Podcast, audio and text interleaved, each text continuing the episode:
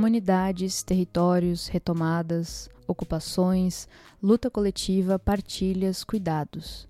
Nenhuma dessas palavras define o que são os comuns, esse tema tão central da obra de Silvia Federici.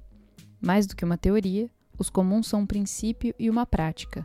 Este é o segundo episódio de uma série de incursões que faremos com foco na vivência dos comuns.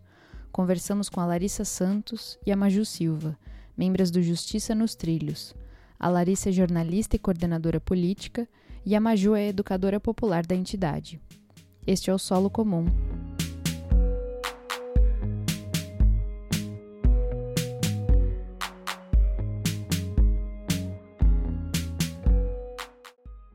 Obrigada por terem aceitado esse convite. Bom que a gente conseguiu arrumar essa forma aqui, né, pra gente conversar um pouco. Sou a Ana, eu faço parte aí do, do Solo Comum, que é um coletivo em construção ainda, que tá à frente aí dessa tradução, né, do livro da Silvia Federici, que tá fazendo esse, esse podcast. E, enfim, as meninas falaram que o encontro com vocês foi, foi tão bom, assim, e acho que vocês podiam começar se apresentando, assim, falando um pouco quem são vocês, um pouco da, da trajetória de vocês? Podem me contar. Para a gente encontrar o coletivo Sicorax foi um, um encontro muito bonito e a gente fica feliz que tenha continuidade com algumas atividades, com alguns processos, né? Eu me chamo Larissa e eu faço parte da Justiça nos Trilhos, uma organização que atua em defesa das comunidades afetadas pela mineração, siderurgia e agronegócio no estado do Maranhão. Eu sou jornalista de formação, mas atualmente eu atuo como coordenadora política nesta organização. Bom, boa tarde, meu nome é Maju, eu faço parte da equipe Justiça nos Trilhos, da Organização de Direitos Humanos Justiça nos Trilhos. Trabalho na organização desde 2013, né? inicialmente como uma uma auxiliar né, administrativa e também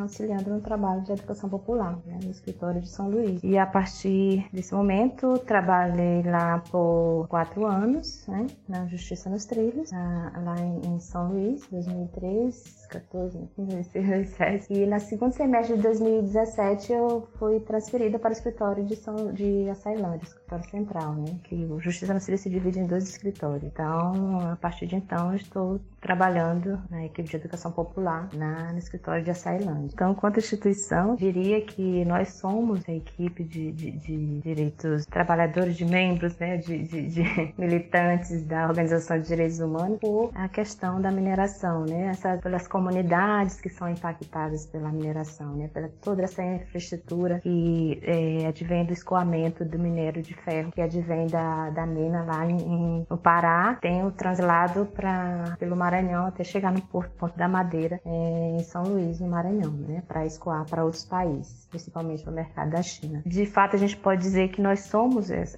as, as comunidades, as pessoas, os moradores, quilombolas, camponeses, pescadores que são impactados né, pela, pela, pela infraestrutura né, do, do projeto né, de, de mineração que é, impacta o Estado, nessa dimensão de que impacta a, a essas comunidades e é, principalmente os moradores né, dessas comunidades que vivem ao entorno da Estrada de Ferro Carajás. Bom, e como jornalista, né, a minha trajetória dentro da organização começa em 2012, atuando é, com, na comunicação, sendo responsável né, por estar tá fazendo a assessoria de comunicação da, da entidade e também trabalhando um pouco o foco da comunicação popular junto às comunidades que são apoiadas pela Justiça nos Trilhos, né? Só para que você entenda, a gente fala do, Mar... fala do Maranhão em uma região específica. Agora eu imagino onde nós estamos, né? É mais para o sudoeste do Maranhão, quase fronteira com o estado do Tocantins e também quase fronteira com, com o estado do, do Pará. Então a gente está em, em Açailândia, no Maranhão, em uma cidade que é fronteiríssima, né? Que é cortada pela rodovia Belém-Brasília e que tem também a, dentro do seu território a estrada de ferro Carajás, que é uma extensão ferroviária de concessão da mineradora Vale e é também assim a referência para o campo de atuação da justiça nos trilhos. Nós acompanhamos comunidades rurais, indígenas, quilombolas, ribeirinhas e também centros urbanos que ficam é, ao longo da estrada de ferro Carajás aqui no, no estado do Maranhão e sofrem com os impactos da mineração. E mais recentemente, desde o ano passado, a gente acompanha algumas comunidades também que estão sendo afetadas pela expansão das plantações de soja na região. A Justiça nos Trilhos nasce no ano de 2007. Ela nasce aqui em Açailândia, justamente por conta de um caso muito emblemático que eu posso dizer que é o caso de luta por direitos humanos que nós temos uma maior responsabilidade institucional, que é o caso de Piquiá de Baixo, uma comunidade localizada no município de Açailândia e que é a sua margem passa a estrada de ferro Carajás, é uma comunidade cortada pela, pela rodovia e na outra margem, né, tem a presença de cinco grandes siderúrgicas. Hoje duas em funcionamento, mas por longos anos, por mais de três décadas, aí com cinco grandes siderúrgicas atuando ao lado da comunidade. Então a Justiça nos Trilhos nasce com a chegada de missionários combonianos aqui na região, padres, leigos missionários e irmãos que vieram da Itália e que sentiram-se sensibilizados com enfim, com a história de luta que já existia aqui em Piquiá, de moradores que sofriam os impactos principalmente no ar, do, da poluição que sai dos altos fornos das siderúrgicas e da ferrovia Carajás que passa ao lado. E aí, é, fazendo uma viagem pelo Maranhão e pelo Pará, os missionários combonianos perceberam que os impactos, que as afetações sofridas por essas pessoas aqui em Açailândia eram semelhantes às muitas outras afetações é, sofridas por outras e outras comunidades ao longo da estrada de ferro Carajás. Então eles decidiram criar uma campanha de denúncia e de busca por colaboração entre parceiros aqui do Maranhão, de todo o Brasil e até de fora do país. E essa campanha se chamou Justiça nos Trilhos. Então foi uma campanha que logo recebeu a adesão de vários movimentos e teve uma continuidade, né? De campanha passou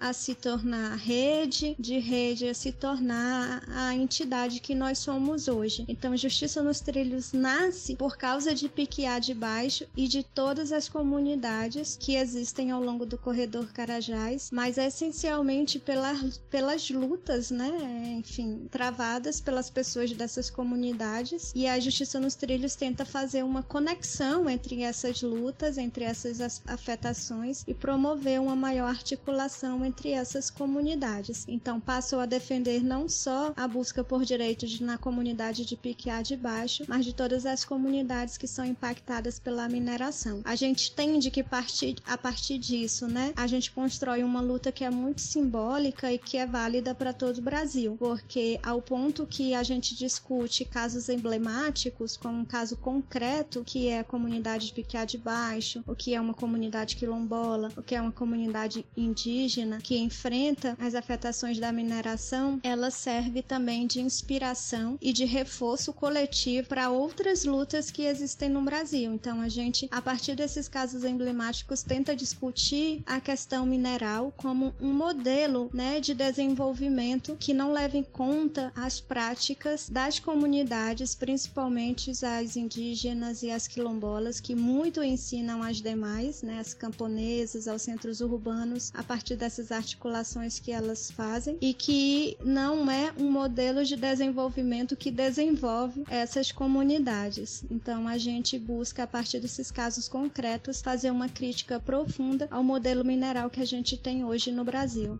Eu ia justamente perguntar um pouco do, do contexto histórico, assim, de, da organização, de Carajás e tal, mas acho que a Larissa cobriu bem. Parece que vocês estão aí bem no, na encruzilhada, né, de, de duas formas gigantescas de, de exploração, né, a mineração e, e a soja. E acho que seria legal falar um pouquinho como que é isso, assim, né, de que forma que essas comunidades são afetadas. E aí eu acho que podem existir, né, formas diversas, tanto as físicas físicas, né? É, solo, o ar, mas também talvez as, as afetivas, assim, né? As mais internas que afetam as relações das comunidades entre elas e capacidade de articulação, né? Política. Queria saber se, se isso faz sentido e como que vocês veem isso. Sim, são diversas as afetações, Ana. Acho que depois dessa contextualização, reforçar hoje a missão da justiça nos trilhos, né? Então, a missão da justiça nos trilhos é defender os direitos dessas comunidades, aí numa perspectiva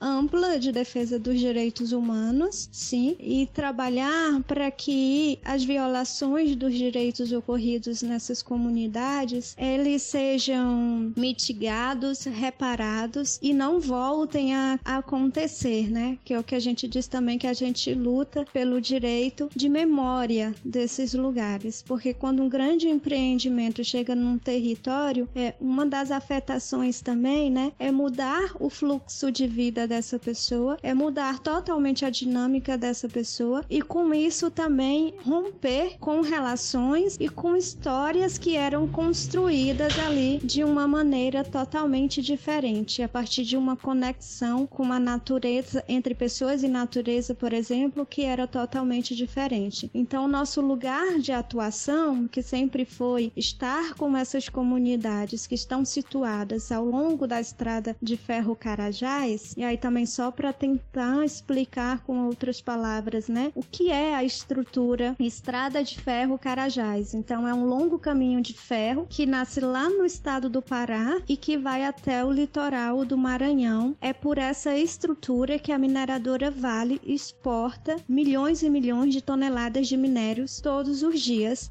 O minério que é extraído lá nas minas, na Serra de Carajás, na floresta, lá no estado do Pará, e precisa ir até um porto onde tem imensos navios que recebem esses minérios e que levam esses minérios para fora do Brasil, principal, principalmente para a China. Então, para fazer essa logística, que é o que a gente denomina de logística de escoamento do minério de ferro, a Vale é uma empresa que precisa dessa estrada. Então, quando ela faz uso dessa estrada, ela corta, ela atravessa muitos territórios, que são essas comunidades com as quais algumas a gente atua. Ao atravessar esses territórios, ela atravessa também as vidas das pessoas que estão nesses territórios. Então, além dos impactos, por exemplo, no ar, com o transporte do minério de ferro em vagões abertos, faz com que o vento leve o minério para todas essas comunidades por onde ele passa. Em Piquiá de Baixo, além do minério de ferro, tem a presença das siderúrgicas que se instalaram ali muito por conta da presença de um grande projeto de mineração, que é o programa Grande Carajás, um projeto de mineração da Vale. Então elas instalam, elas se instalam ali em Açailândia como um ponto de parada nesse caminho de ferro que, que corta o Maranhão e recebe o minério de ferro em pó que chega pela estrada de ferro Carajás e faz o tratamento desse minério, transforma ele em aço para ele ser vendido, ser exportado em um outro formato também. Então a gente sempre diz, a siderurgia, a expansão da soja, outros grandes empreendimentos, eles estão ali também em decorrência da chegada do programa Grande Carajás em decorrência de todos os caminhos que se abriram aí com a expansão da mineração aqui no norte e nordeste do, do país, né, pelo Pará e pelo Maranhão. O projeto é, Grande Carajás, quando foi instalado em meados de 85, na região do Maranhão, Pará, ele foi instalado num ponto bem estratégico mesmo, né? Assim, falando aqui de Açailândia, né, no Maranhão, a cidade surgiu, né, da, da, da implementação, da, da, construção da BR Belém-Brasília, e aí nessa, nessa, nessa construção, né, no surgimento de Açailândia, vieram é, vários moradores de, de, outros, né, de outras regiões e acabaram se instalando aqui em Açailândia. Quando é, a instalação da, da, do projeto Grande Carajás né, chega em meados de 85, isso quando ele foi pensado, né, é, ele foi pensado de forma também que trouxesse outros empreendimentos, né, que aí é, vem a implantação né, das siderúrgicas, além da, da, estrada de ferro que faz o escoamento né, do, do minério de ferro que vem de, de, de Pará, né, da, de Paraupebas, a mina lá em, em Paraupebas, Fernandes Carajás, agora com a mais recente, né, 11D. Então, assim, quando foi implementado esse projeto, foram surgindo outros, outros empreendimentos, né, que, e aí vem a siderurgia, e aí vem a questão do transporte, né, que é não só de minério de ferro, mas também o transporte de grãos. Claro que o projeto ele foca o minério de ferro, mas mais recente tem a, a implementação da, da, da, dos, dos, monocultivos, né? E aqui no Maranhão tem se instalado a questão do monocultivo da soja, né? Tem o monocultivo da, do eucalipto, que a, é, a madeira é para fazer carvão, para alimentar os fornos das siderúrgicas. E aí, depois dessa, dessa vinda, né, do, do monocultivo do eucalipto, que servia, a madeira servia para produzir o carvão para alimentar os fornos da siderurgia, posteriormente vieram a soja soja, né?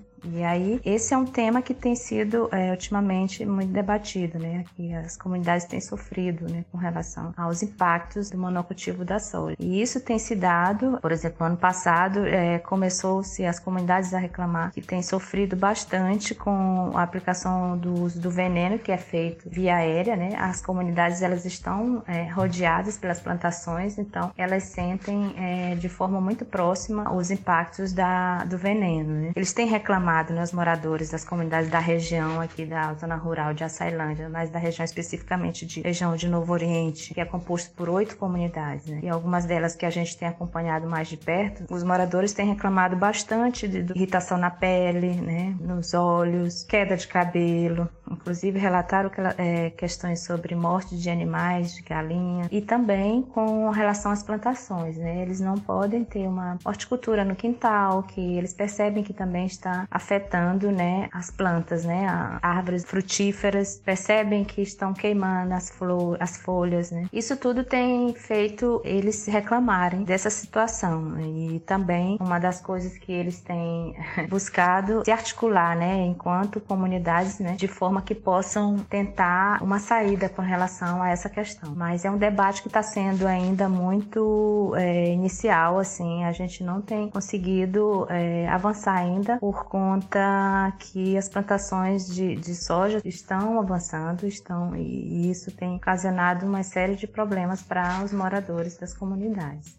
E, com relação a isso, a, a, o plantio de monocultivo da soja tem é, afetado também é, a questão do deslocamento né, de, de moradores das, da, das, comunidades para a região, de, de para a cidade. Ou seja, muitos estão arrendando né, suas terras, outros estão vendendo. Os grandes produtores oferecem, né, então e, e muitos deles deixam sua terra e vêm morar em, na cidade. Né. É uma coisa ainda que ainda estamos ainda é, discutindo, mas as comunidades têm buscado né, articular, têm buscado é, conhecer é, mais sobre o assunto e também estudar e, e para tentar buscar meios de, de como é, conviver ou então é, de melhor forma como resol é, resolver sobre isso, que é uma questão muito difícil e muito delicada de, de, de lidar. Né? E aí, além de todos esses impactos físicos, né, e que, enfim, tem consequências sobre a saúde das pessoas também, é o ar que é poluído, que sai dos altos fornos das siderúrgicas, é o ar que é poluído, que sai do minério de ferro que é expelido através do transporte em vagões abertos, é o barulho do trem que passa todos os dias pelas comunidades, ao lado de residências em muitos casos. Então você imagina o barulho ensurdecedor diário de dois trens indo e voltando, passando pelo terreiro da sua casa casa, pela porta da sua casa ou do lado da sua casa, dia e noite durante 40 anos. Então, isso impacta drasticamente na qualidade de vida das pessoas. É, tem pessoas com desde problemas de estresse a problemas de audição. Imagina todo o impacto que é causado sobre os recursos naturais, né? Quando ele atravessa os territórios, ocorre aí no início da implantação do programa todo um processo de desmatamento muito cruel nessa região. E depois é os fluxos dos rios, dos riachos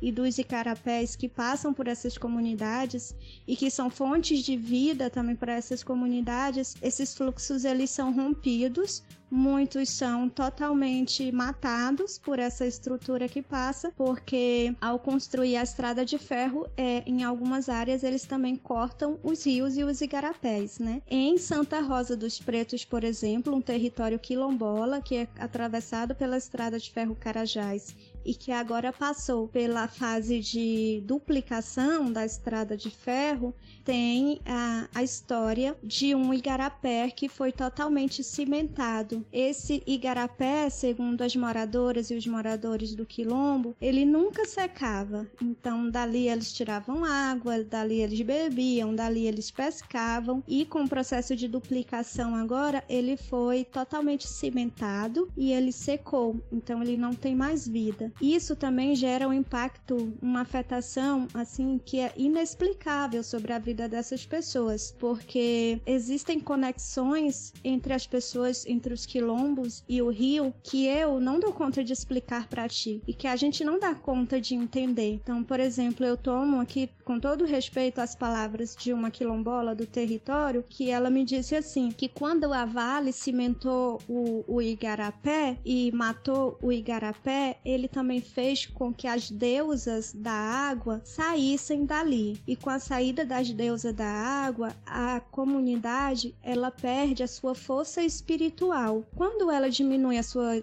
força espiritual, ela também diminui a sua força de luta contra essa empresa, contra o modelo mineral, desde os impactos físicos sobre a natureza, os impactos que a gente consegue perceber, visualizar documentar e criar provas, por exemplo, para fazer denúncia, existem essas afetações que a gente nem tem como explicar, por exemplo, né? Como falar da perda da força espiritual de uma comunidade que se sente afetada ali porque o seu rio ele foi matado. Então é muito, são coisas muito, impactos muito cruéis e assim impactos dos mais variados possíveis. Muitos a gente não consegue explicar. Só as pessoas que vivem e sentem sabem o que é. Pois é, e além da, dos impactos que são causados né, pelo monocultivo né, do eucalipto, da soja e o grande empreendimento do, do escoamento do minério de ferro, um dos maiores direitos que são violados são o direito de ir e vir. Essa estrada de ferro, ela corta essas comunidades, né? Muitas vezes a estrada corta, literalmente passa no meio de uma comunidade. Então ficam famílias de um lado e outras famílias de outro. A passagem dos trens, isso também dificulta a passagem dessas pessoas pessoas de um lado para outro. Muitas vezes a, a, entrada principal da comunidade, através de,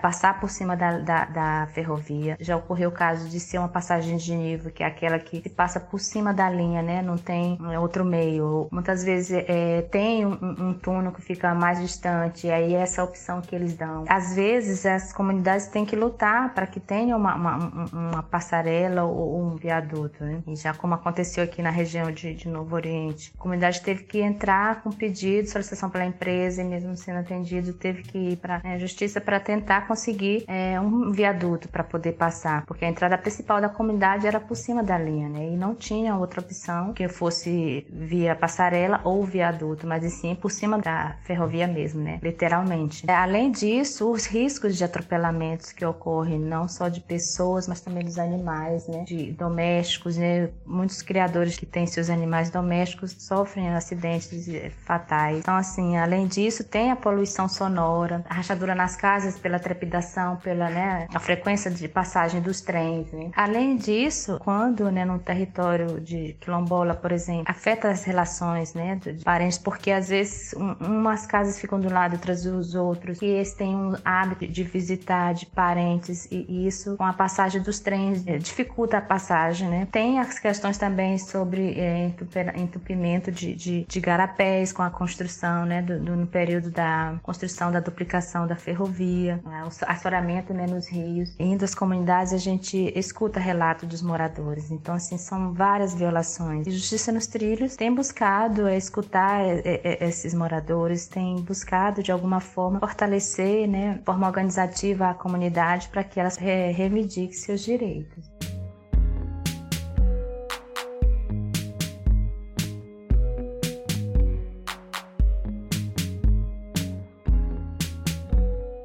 Vou só destacar um trecho sobre os comuns. O livro da Silvia Federici trata muito sobre isso, que é algo assim que você já conhecem, né? Assim, se não, não necessariamente via conceito, mas via conhecimento aí dessas comunidades, a vivência, né? Inclusive, sempre importante destacar aqui que a prática veio muito antes, então o trecho diz assim: Eles, os comuns, viajam por diferentes lugares, tentando esclarecer os princípios envolvidos nas sociedades comunitárias e os desafios encontrados pela defesa dos comuns existentes e a construção de novos comuns. Aqui também a imagem que apresento está longe de ser exaustiva. Meu objetivo é principalmente principalmente demonstrar o potencial das relações comunais, não apenas como garantia de sobrevivência e uma maior capacidade de resistência, mas também, acima de tudo, como um caminho para transformar nossa subjetividade e ganhar a capacidade de reconhecer o mundo que nos rodeia, a natureza, as outras pessoas, o mundo animal, como fonte de riqueza e conhecimento, e não como perigo. Nunca esqueci o que diriam as pessoas que já vivem uma experiência comunitária. Você precisa viver os comuns não se pode falar sobre eles e muito menos teorizá-los. Imagino que isso se deva à dificuldade de colocar em palavras uma experiência tão poderosa e rara como a de fazer parte de algo maior do que nossas vidas individuais, de habitar nesta terra da humanidade não como um estranho ou invasor, que é a maneira que como o capitalismo deseja que nos relacionemos com os espaços que ocupamos, mas como lar. Mas palavras são necessárias, especialmente para aqueles entre nós que vivem em áreas onde as relações sociais foram quase completamente desarticuladas.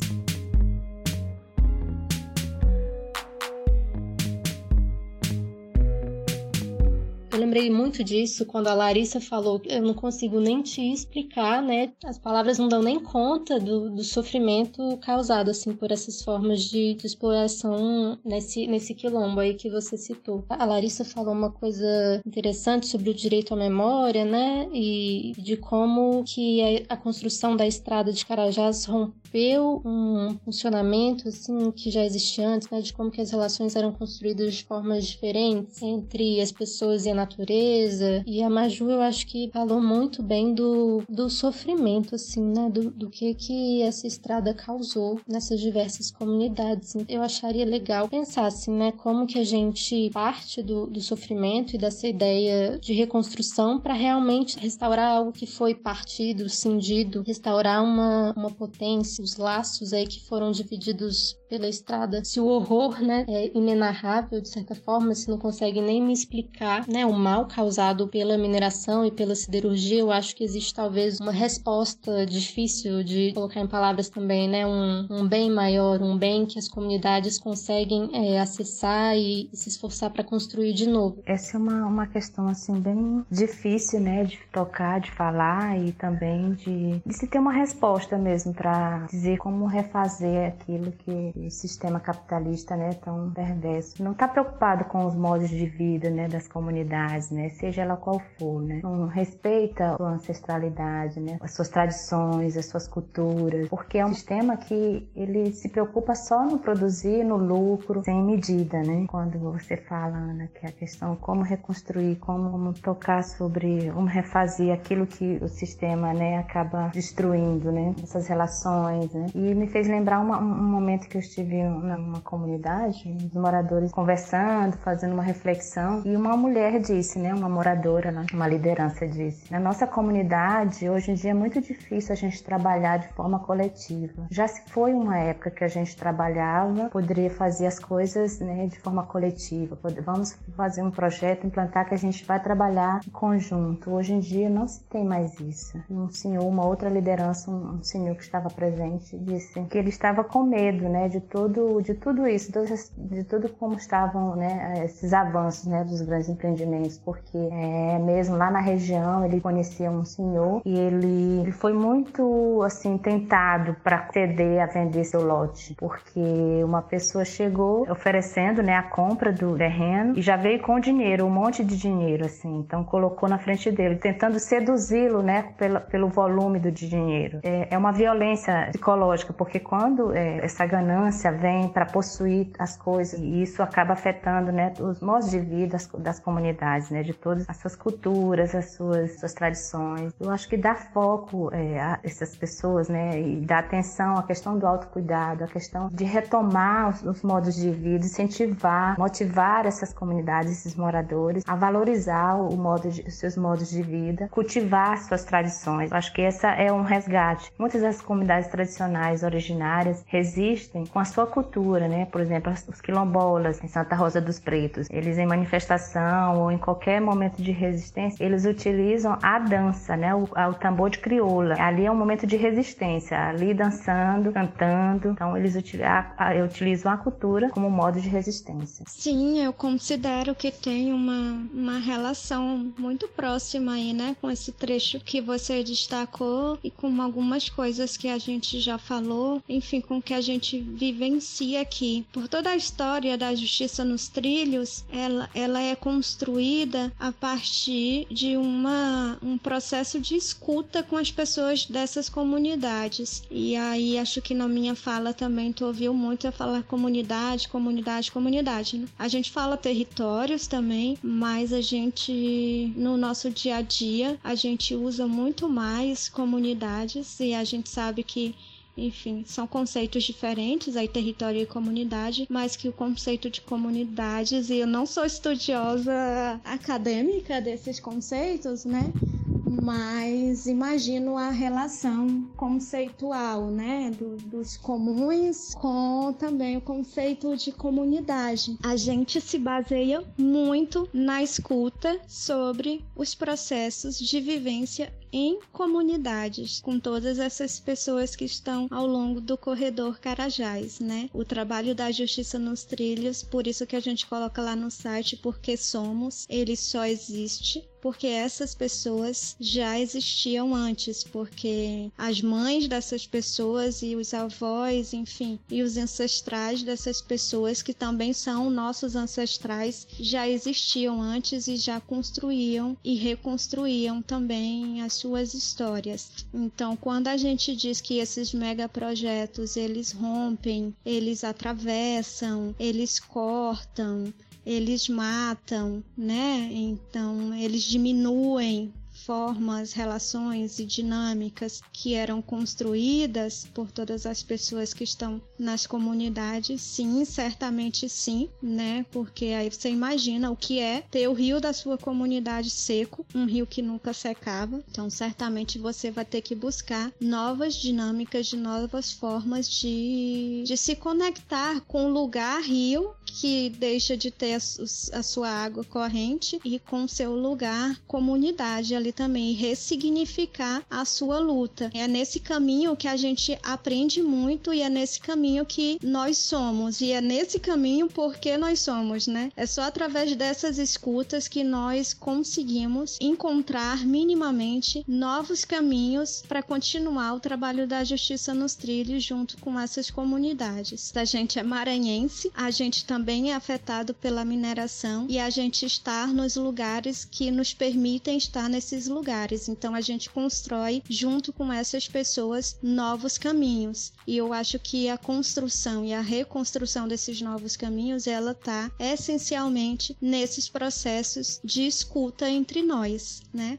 eu queria reforçar muito o poder de escuta que nós fazemos, o poder que nos dá para a gente continuar e ressignificar a luta e fazer a reconstrução desses processos. Estar, por exemplo, nas rodas de conversas com as mulheres e nas rodas de conversas com as juventudes. Acho que as juventudes, sim, reconhecendo elas também como esses novos atores em uma dinâmica atual que a gente vive, são também atores e atrizes que nos ensinam muito a buscar novos caminhos e a reconstruir novas formas de atuação. O intercâmbio entre essas juventudes e as pessoas mais velhas, as anciãs e os anciãos, por exemplo, é um exercício extremamente rico também para a gente construir esses novos caminhos sem esquecer da nossa história, sempre preservando essa memória e tendo a memória como um direito, né? Então a gente faz muitos exercícios de rodas de conversas, de intercâmbio entre comunidades e intercâmbios intergeracionais e que no, e não é uma coisa nova que a gente leva, é uma coisa que a gente aprende junto com essas pessoas, né? Ah, o sentar no terreiro de casa e conversar sobre a comunidade, o sentar no terreiro de casa e conversar sobre a vida, o sentar debaixo da árvore e conversar sobre as coisas é muito uma dinâmica das comunidades rurais, ribeirinhas camponesas aqui do Maranhão e de outros lugares também. Então a gente só reforça essas dinâmicas como riquezas para a gente estar tá construindo novos processos e continuando essa luta de enfrentamento à mineração. A gente viu que ao longo do corredor Carajás, desde o Pará até o Maranhão, as afetações que as pessoas sofriam eram muito semelhantes. Ao mesmo tempo, se a gente olhar para daqui três décadas atrás, existiam várias dessas comunidades que estavam em um processo de isolamento ainda mais forte. Isso diz também sobre o que é desenvolvimento para esses grandes mega empreendimentos e o que é desenvolvimento para essas pessoas que estão nas comunidades. É, mas dizer que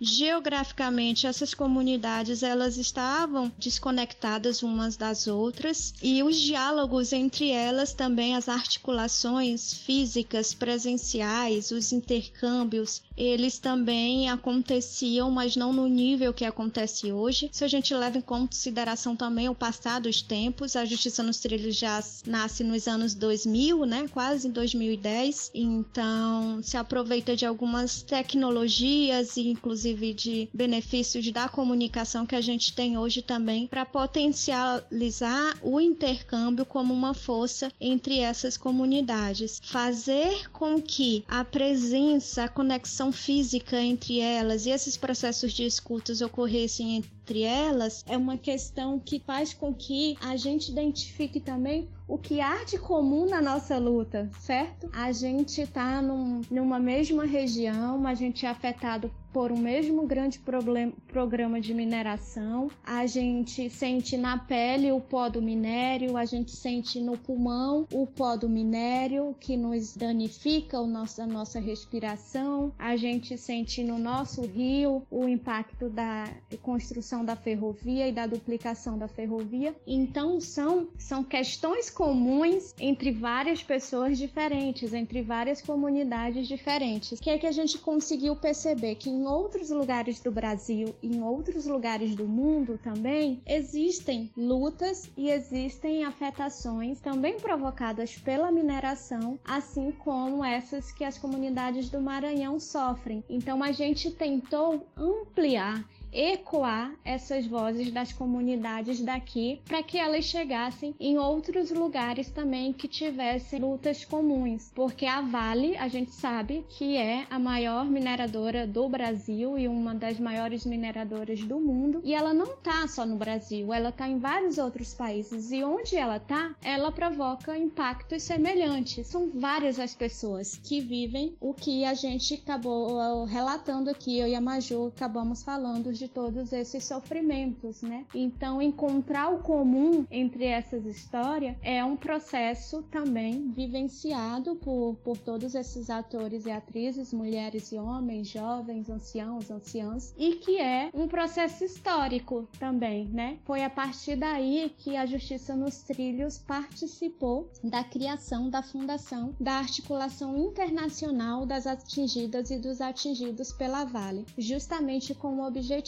de conectar pessoas de outros países, aí muito de Canadá, de Moçambique, principalmente, e de outros países que tinham experiências semelhantes ao que a gente vi, é, vivenciava aqui e fazer com que essas pessoas também vivessem experiências de intercâmbio e com isso se fortaleçam. Vocês falaram da importância do autocuidado, né? E da escuta, assim, para a constituição desses novos caminhos. E eu acho que são coisas muito é, das mulheres. Queria falar um pouco sobre isso, sobre o lugar das mulheres nas comunidades, nas lutas, mulheres, os, os anciãos, a, a, infância, a juventude. Queria saber como cada um fica, né? Nesses, nesses lugares é um processo de histórico que a gente vivencia na Justiça nos Trilhos, né? De re ir reconhecendo, junto com as mulheres das comunidades, o quão particular são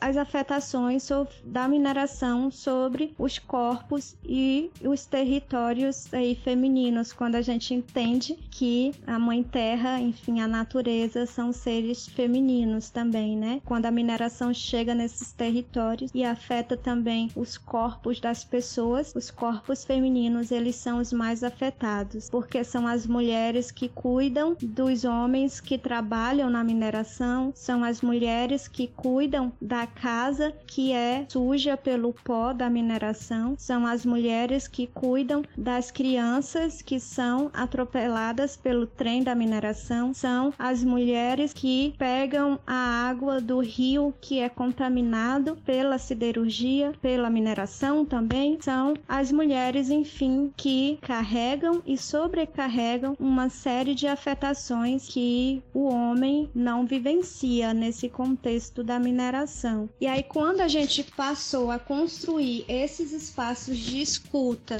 ecoando as vozes das mulheres dessas comunidades, a gente também, enquanto mulher de uma organização que está junto com essas comunidades, foi aprendendo no caminho e foi se reconhecendo no caminho como mulheres também, né? Que estão numa organização e que lá no começo da nossa história era uma organização liderada e coordenada por homens. Daí a gente tira o enorme aprendizado de que quando a gente não está nos espaços para defender os nossos próprios direitos, né, para falar de nós mesmos, não são os homens que vão fazer isso. Então eu digo que foi revigorante porque ao longo da história, com a chegada de novas mulheres na justiça nos trilhos e com esse processo de escuta, especialmente das mulheres, de de fato fazer rodas de conversas só com mulheres e não rodas de conversas com mulheres e com homens. Fazer processos de construção de conhecimento somente com as mulheres, as mulheres da justiça nos trilhos e as mulheres das comunidades. Isso foi revigorante pra gente, porque só aí a gente passou por esse processo também de reconhecimento, de afirmação e reafirmação de muitas coisas. Primeiro, entender as afetações particulares da mineração sobre os corpos das mulheres. Depois, de buscar reconstruir novos caminhos que priorizassem a defesa dos direitos das mulheres. Inclusive, Sicorax é um movimento, é um coletivo que está nos inspirando muito, que contribui com a gente desde o ano passado. Coletivo também que está nos inspirando a sentar um pouquinho, assim, encontrar o tempo na luta, nesse processo de luta, para estudar, refletir e pensar sobre essas afetações sobre os nossos corpos, né? Sicorax e outros coletivos e outros movimentos e outras redes de mulheres que têm em sua essência discutir somente essa questão relacionada às mulheres, sim, porque a gente é uma organização muito mais ampla, né, de defesa dos direitos humanos e que dentro dessa luta mais ampla também tem uma questão essencial que é a defesa dos os direitos das mulheres. Então a gente também está nesse caminho de aprendizagem e aprendendo muito com as mulheres das comunidades, com as mulheres da Justiça nos Trilhos, entre nós mesmos, e com as mulheres de outras organizações. Esses espaços de escuta, eles são também espaços de, de cuidado e autocuidado entre nós. Porque, como eu disse, uma vez que a gente se abre nesse processo de escuta umas com as outras, a gente se reconhece como força, como potência. Com relação aos impactos né, da, da mineração né, na vida das mulheres, tem, até pouco tempo não, não se era tocado sobre isso. Então, assim, vem de um, de um, todo de um sistema né, hetero patriarcal. E nós, enquanto assessoras, né, passamos por um processo que pôde fazer com que nós voltasse o olhar para essa essa questão. Desde 2017, eh, a gente tem feito um trabalho assim mais focado, né, dando mais atenção sobre a questão de gênero. No segundo semestre de 2017, a gente fez um encontro com mulheres aqui no, na região, né, para tratar sobre isso. Esse encontro foi fundamental, não só para nós enquanto assessora, mas também para lideranças das comunidades. Passamos a, a ter conhecimento de que as mulheres indígenas, né, as quilombolas também, já tinham iniciativas dentro de suas comunidades é, com questão de, de, de do, do, do, autocuidado e também de ter uma representatividade dentro da sua comunidade. Né? Na comunidade indígena, nós ficamos muito surpresas com relação a isso, que as mulheres já tinham iniciativas, né? as, as indígenas já tinham iniciativas de, de, ter seu espaço. A partir desse encontro, fez com que nós voltássemos mais um olhar atento com relação é, a dentro das comunidades, nas comunidades que a gente atua. É, é, atentar para sobre isso, né? de forma que passamos a incentivá-las mais a, ao protagonismo da luta, né, nas suas, nas suas comunidades. A questão da escuta é muito importante, né? A questão da partilha, de a troca, os intercâmbios são, elas consideram importantíssimas. Isso já aconteceu, por exemplo, de a gente ter feito um encontro de, regional e que entre comunidades do Pará, a gente fez um intercâmbio. Então, algumas mulheres foram, né, participar desse encontro. E muitas delas, né, relataram que foi muito importante o encontro porque elas ao escutarem as outras mulheres perceberam que elas também passavam mesmas mesmos problemas que elas, enquanto elas achavam que era só ela que passava, né? Em relação aos jovens, percebe-se aí muito nas comunidades que a gente acompanha que ainda há certa desmotivação de trabalhar na terra, né? Muitos dos pais clamam que os jovens não querem mais trabalhar de roça, não sentem vontade de dar continuidade ao trabalho que a família mantém, né? E são muito seduzidos às vezes, né, por é, ofertas de empregos, né, de grandes empreendimentos. Muitos deles são estimulados pelos próprios pais, muitos não incentivam para que dão seguimento, né, ao cultivo da roça. Acho que só o estudo é, é, é o melhor a se fazer. Em outras comunidades, por exemplo, muitas lideranças dizem que é, é bom envolver os jovens, né, na, nas discussões, na, na, nas nossas atividades que a gente realiza, para que eles assumam a luta, né, porque muitos deles já estão cansados e quer que os jovens, né, os filhos, tomam conhecimento que também possam assumir a luta posteriormente.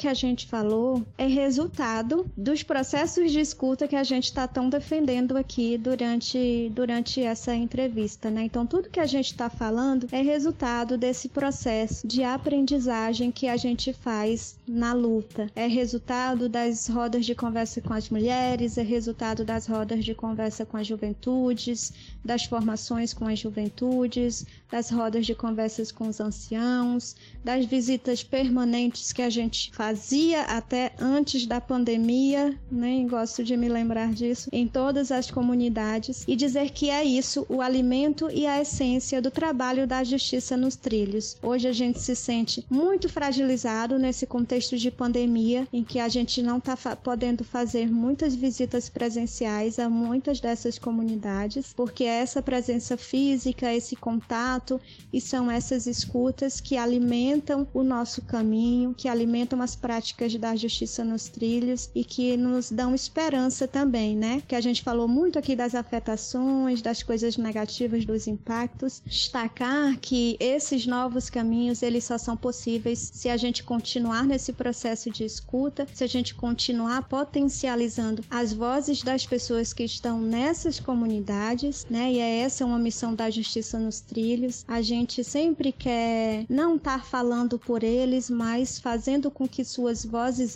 ecoem. Então, sempre que a gente tem a oportunidade de estar junto, a gente está junto. E a pandemia deixa a gente muito fragilizado nesse sentido. Então, reforçar que que nós falamos aqui é muito inspirado nas vivências que a gente tem com cada mulher, com cada homem, com cada jovem, com cada ancião dessas comunidades. E é isso que nos inspira e que nos dá esperança. Quando a gente pensa em novos caminhos, não dá para a gente dizer quais são esses novos caminhos. Eles só são possíveis se a gente construir juntos. Em relação a nós, enquanto assessoras né, da Justiça nos Trilhos, como comentei anteriormente sobre o encontro que nós realizamos, foi um, um boom para gente, né, para que a gente pudesse tentar mais com relação à questão de gênero, fez com que a gente atentasse e colocasse em pauta, né, nas, nas discussões, né, da instituição. É, o número de, de, de mulheres na equipe da JNT maior do que o dos homens. Isso, de certa forma, fortalece, né, incentiva também as discussões é, acerca da, da questão de gênero. Essa abertura, essa base inicial né, nas discussões discussões né, sobre a temática dentro e fora da justiça nos trilhos. Isso fez também com que nós priorizássemos né, a, questão da equidade de gênero, da distribuição de vagas né, para participar de atividades. Porém, ainda se percebe a importância do cultivo e da necessidade de aprofundamento do debate, né, da priorização dos espaços no tocante né, à questão de gênero, no contexto da organização, né, dentro da organização e principalmente nas comunidades. Né, precisamos avançar muito isso.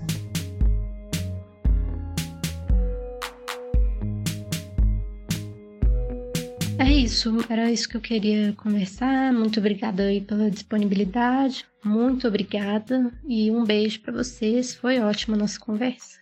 Nós que agradecemos pelo espaço e também poder compartilhar as vivências e resistência daqueles que lutam e sofrem com a infraestrutura da mineração no estado. Foi um prazer estar aqui com vocês. Forte abraço. A gente que agradece o interesse, a nossa participação, para a gente é sempre tá, é um prazer estar tá falando da justiça nos trilhos, falando da nossa missão, do que a gente constrói junto às comunidades aqui no Maranhão e essa nossa missão ela continua. Então, obrigada foi um prazer conversar contigo sobre isso. A gente espera que as experiências contadas aqui possam fortalecer outras experiências, porque a gente se fortalece também nos processos de escuta. Dizer que a todos que vão nos acompanhar, vão nos escutar, né, que todos os canais de comunicação da Justiça nos Trilhos estão disponíveis na internet. Nós temos um site, estamos nas redes sociais do Instagram, do Twitter e do Facebook. É só acessar Justica nos Trilhos e ver um pouquinho dessas histórias que a gente contou aqui.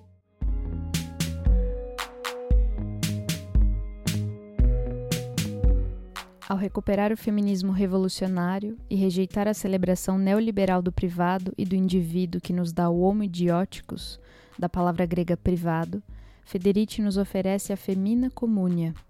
Na sua visão política, não há comuns sem comunidade e não há comunidade sem mulheres.